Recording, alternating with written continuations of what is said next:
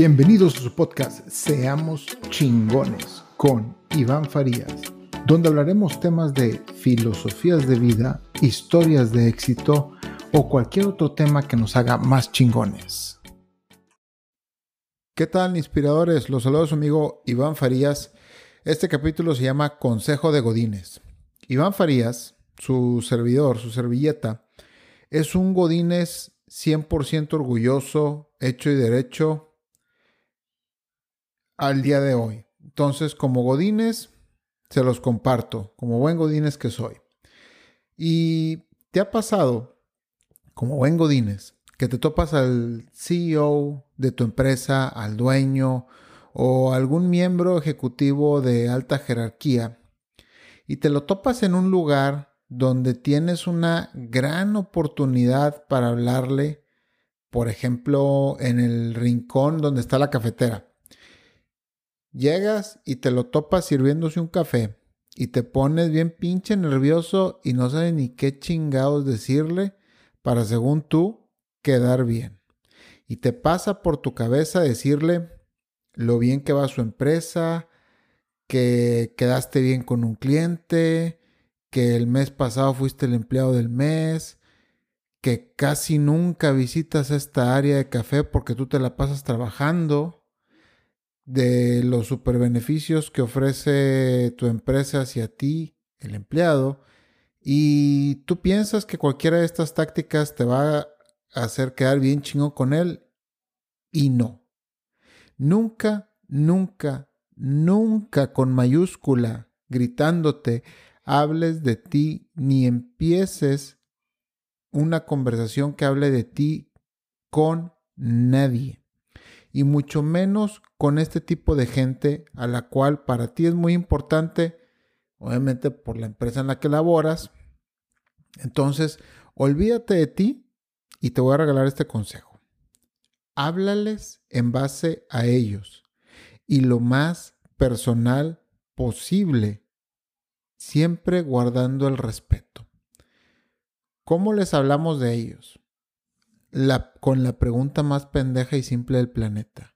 ¿Los saludas por su nombre? Esto es muy importante.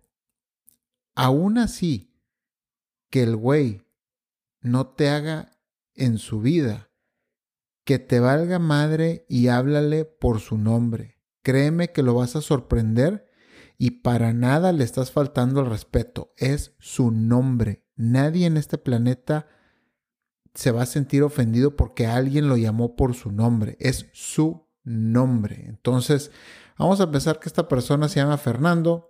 Vamos a llegar así como, Fernando, ¿qué tal? Muy buenos días. Así con una buena sonrisa, buena y sincera sonrisa de desearle los pinches buenos días a Fernando en este ejemplo. Probablemente te va a responder, ¿qué tal? Muy buenos días. Y tú tienes que saber distinguir su tono para seguir la conversación. Esto es muy importante. Ahora, si te responde positivamente y te pregunta tu nombre también, no mames, ya aquí ya estás del otro pinche lado, ya hiciste que esa persona al menos te haga en su mundo. Simplemente por eso, por decirle, por hablarle por su nombre y decirle buenos días. Y dile tu nombre, obviamente, si te llega esto, pues dile tu nombre con mucha confianza.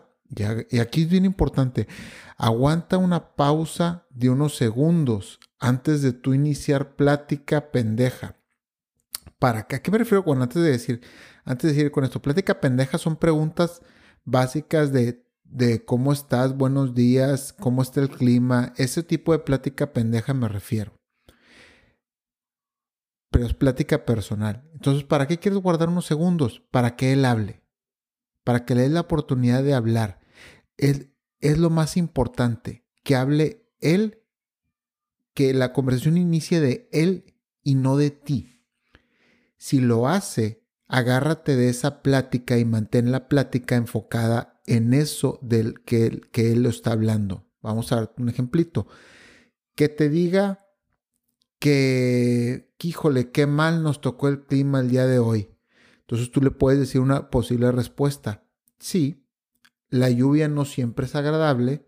Y luego le preguntas, ¿te afectó en alguna actividad para el día de hoy? y vamos aquí a, a desglosar esta respuesta, al tú contestarle que sí, estás poniéndote de acuerdo con él en su comentario, lo que te hace ser empático.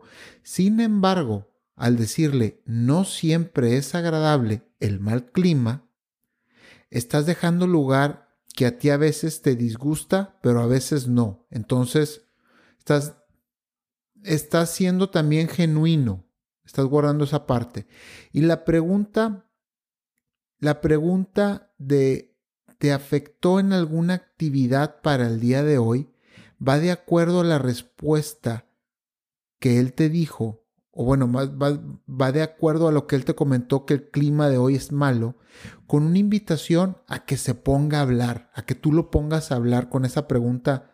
Esto es una invitación a que se ponga a hablar. Y en cuanto lo haga, tú te callas la boquita y te pones a escuchar muy bien todo lo que te diga para de ahí volverle a generar otra pregunta. El hecho de que tú seas el que le pregunte te dará mínimo la certeza que esta persona se va a acordar de ti la próxima vez que te vea. Y aquí el objetivo es de seguir la plática en base a lo que él te diga y tenerlo hablando lo más posible. Esto no te va a salir a la primera. Te va a tomar tiempo y te va a tomar mucha práctica. Y la práctica la puedes hacer con la gente que hablas en tu día a día. Hazles preguntas, cierra tu boquita y escucha. Regrésales preguntas en base a sus respuestas y siempre mantente interesado y curioso con sus respuestas. No complementes sus respuestas con tu opinión, porque esto es algo que hacemos mucho, yo también lo hago, se me va, que cuando alguien nos dice, ay, sí, a mí me gusta mucho el fútbol y luego tú comentas, ah, sí, a mí también, yo le voy a tal equipo. Eso siempre, entonces hay que seguir la plática con su respuesta, ah, sí te gusta, con, en base a su respuesta y hacer una pregunta en base a eso. Por ejemplo, si te dicen, ah, sí, a mí me gusta mucho el fútbol, ah, muy bien, ¿y desde cuándo te gusta el fútbol? y seguir con preguntas, seguir complementando la plática con preguntas. Si la otra persona te abre la puerta, te abre la puerta de algo en su vida privada, agárrate de ahí y olvídate de lo profesional. ¿A qué me refiero? Olvídate de lo profesional. Digo, tampoco, obviamente, yo sé que hay límites en un trabajo y hay veces que, que se requiere hablar de, de algo de trabajo y que es muy importante, pero siempre tú da pie a que la otra persona te hable de su vida privada. Si lo hace, hazle una preguntita nada más, una preguntita y ya es todo. Y luego te retiras y vuelves, y vuelves al tema de trabajo. Pero si te permite seguir en la plática privada, sigue en la plática privada y olvídate de lo profesional. A esto me refiero. Siempre agarrándote de la mano de lo que él te esté diciendo. Y bueno, como te comento, esto es algo que te va a tomar tiempo, que te va a tomar práctica. Haz esto con tus amigos, con tu familia, con compañeros de trabajo. Ellos te van a dar la práctica para cuando te toque hablar con alguien importante. Y créeme, todos nos morimos de ganas de contar cosas de nuestra vida personal. La gente se muere de ganas cuando llega de vacaciones de contárselas. Si alguien importante, tú sabes que acaba de llegar de vacaciones, pregúntales cómo les fue. No se van a callar la boca, los vas a tener hablando del tema. Y bueno, a mí estas tácticas me han servido muchísimo en entrevistas de trabajo. En ocasiones me han dado trabajo y cuando no me han dado trabajo me han dejado muy buenos contactos. Y aquí viene la pregunta, pues a mí para qué me sirve esto, yo para qué quiero estar interesado en estas personas. Pues simplemente imagínate que te hagas amigo de una persona importante. Imagínate lo que le va a hacer a tu vida, el bien que le va a hacer a tu vida tener una amistad de este tipo, tener a alguien de este tipo, de, de esta categoría que tú lo ves importante de tu lado y que te conozca y te hable a ti.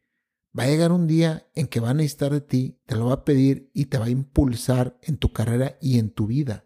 Entonces sí, sí es muy importante, al menos yo lo considero importante Puede ser que tú no, y no, no pasa nada si no lo haces. No, acuérdense que lo que a mí me sirve no necesariamente sirve a ti.